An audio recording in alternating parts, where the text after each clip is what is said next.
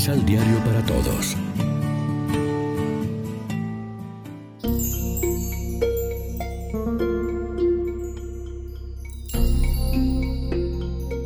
Primera lectura. La fe sin obras está muerta. De la carta del apóstol Santiago. Hermanos míos, ¿de qué le sirve a uno decir que tiene fe si no la demuestra con obras? ¿Acaso podrá salvarlo esa fe? Supongamos que algún hermano o hermana carece de ropa y de alimento necesario para el día, y que uno de ustedes le dice, que te vaya bien, abrígate y come, pero no le da lo necesario para el cuerpo. ¿De qué le sirve que le diga eso? Así pasa con la fe. Si no se traduce en obras, está completamente muerta. Quizá alguien podría decir, tú tienes fe y yo tengo obras. A ver, ¿cómo sin obras me demuestras tu fe? Yo en cambio con mis obras te demostraré mi fe. Tú crees, por ejemplo, que hay un solo Dios y haces bien. Pero los demonios también creen eso y sin embargo tiemblan. ¿Quieres saber, hombre ignorante, por qué la fe sin obras es estéril? ¿Acaso nuestro padre Abraham no fue justificado por sus obras cuando ofreció a su hijo Isaac sobre el altar? Fíjate cómo su fe colaboraba con sus obras, y por las obras se perfeccionaba su fe. Así se cumplió lo que dice aquel pasaje de la Escritura. Abraham tuvo fe en Dios y eso le valió la justificación y por eso se llamó amigo de Dios. ¿Ya ven cómo la persona es justificada por las obras? No por la fe sola. Pues así como un cuerpo que no respira es un cadáver, la fe sin obras está muerta. Palabra de Dios.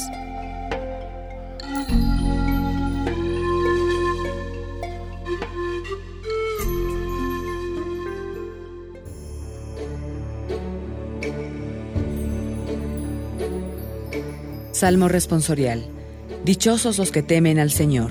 Dichosos los que temen al Señor.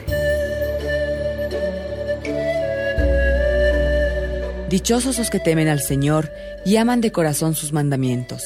Poderosos serán sus descendientes. Dios bendice a los hijos de los buenos. Dichosos los que temen al Señor. Fortuna y bienestar habrá en su casa. Siempre obrarán conforme a la justicia. Quien es justo, clemente y compasivo, como una luz en las tinieblas brilla. Dichosos los que temen al Señor. Quienes compadecidos prestan y llevan su negocio honradamente, jamás se desviarán, vivirá su recuerdo para siempre. Dichosos los que temen al Señor.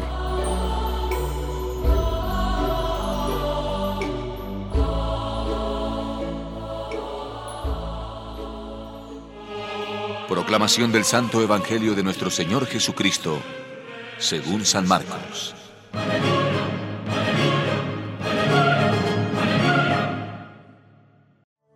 Después Jesús llamó a sus discípulos y a la gente y les dijo, Si ustedes quieren ser mis discípulos, tienen que olvidarse de hacer su propia voluntad. Tienen que estar dispuestos a morir en una cruz y hacer lo que yo les diga. Porque si solo les preocupa salvar la vida, la van a perder. Pero si deciden dar su vida por mí y por anunciar las buenas noticias, entonces se salvarán. De nada sirve que una persona gane todo lo que quiera en el mundo si al fin de cuentas pierde su vida. Y no hay nada que una persona pueda dar para salvar su vida. Delante de esta gente malvada que rechaza a Dios, no se avergüencen de mí ni de mis palabras. Si lo hacen, yo, el Hijo del Hombre, me avergonzaré de ustedes cuando venga con el poder de mi Padre y con sus ángeles. Jesús también les dijo, Les aseguro que algunos de los que están aquí no morirán hasta que vean llegar el reino de Dios con poder. Lección Divina Amigos y amigas, ¿qué tal? Hoy es viernes 21 de febrero y a esta hora, como siempre, nos alimentamos con el pan de la palabra que nos ofrece la liturgia. Nuestra fe en Cristo Jesús y nuestra pertenencia a su comunidad cristiana se podrían quedar también en puras palabras si no le sigue una vida coherente. Si hablamos mucho de amor, democracia, comunidad y derechos humanos, si nos sentimos orgullosos de ser buenos cristianos, religiosos y creyentes, pero luego en la práctica no nos portamos como hermanos o como cristianos, nuestras palabras son vacías, como si al que tiene frío solo se nos ocurriera darle o decirle mejor, caliéntate hermano, y no le proporcionamos ninguna manta. No es que las obras salven. El que salva es Dios, pero la salvación que Él nos da exige una acogida activa. En el Salmo se nos hace repetir, Dichoso quien ama de corazón los mandatos del Señor, pero luego eso tiene una traducción práctica. Dichoso el que se apiada y presta y administra rectamente sus asuntos. Para que no nos quedemos en palabras, también nosotros hemos de recordar lo que nos enseñó Jesús. No el que pide Señor, Señor, sino el que cumple la voluntad del Padre. Seguir a Cristo comporta consecuencias. Por ejemplo, tomar la cruz e ir tras Él. Después de la reprimenda que Jesús tuvo que dirigir a Pedro, como leíamos ayer, porque no entendía el programa mesiánico de la solidaridad total hasta el dolor y la muerte, hoy anuncia Jesús con claridad para que nadie se lleve a engaño, que el que quiera seguirle tiene que negarse a sí mismo y tomar la cruz, que debe estar dispuesto a perder su vida y que no tiene que avergonzarse de él ante este mundo. Es una opción radical la que pide el ser discípulos de Jesús. Creer en Él es algo más que saber cosas o responder a las preguntas del catecismo o de la teología. Es seguirlo existencialmente. Jesús no nos promete éxitos ni seguridades. Nos advierte que su reino exigirá un estilo de vida difícil, con renuncias, con cruz. Igual que Él, no busca el prestigio social o las riquezas o el propio gusto, sino la solidaridad con la humanidad para salvarla. Lo que le llevará a la cruz, del mismo modo, tendrán que programar su vida los que lo sigan.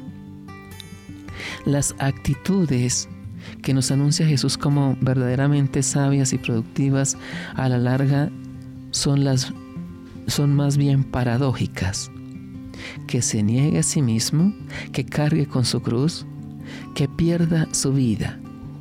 No es el dolor por el dolor o la renuncia por masoquismo, sino por amor, por coherencia, por solidaridad con Él y con la humanidad a la que queremos ayudar a salvar es la respuesta de Jesús a la actitud de Pedro y de los demás seguramente, cuando se da cuenta de que si están dispuestos a seguirle en los momentos de gloria y aplausos, pero no en la cruz.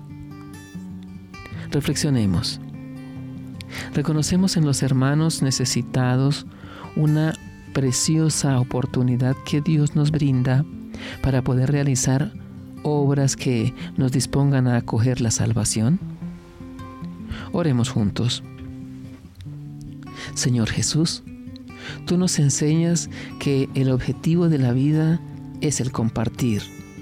Danos la gracia de vivir nuestra fe en ti, entregando nuestra vida hasta las últimas consecuencias. Amén. María, Reina de los Apóstoles, ruega por nosotros.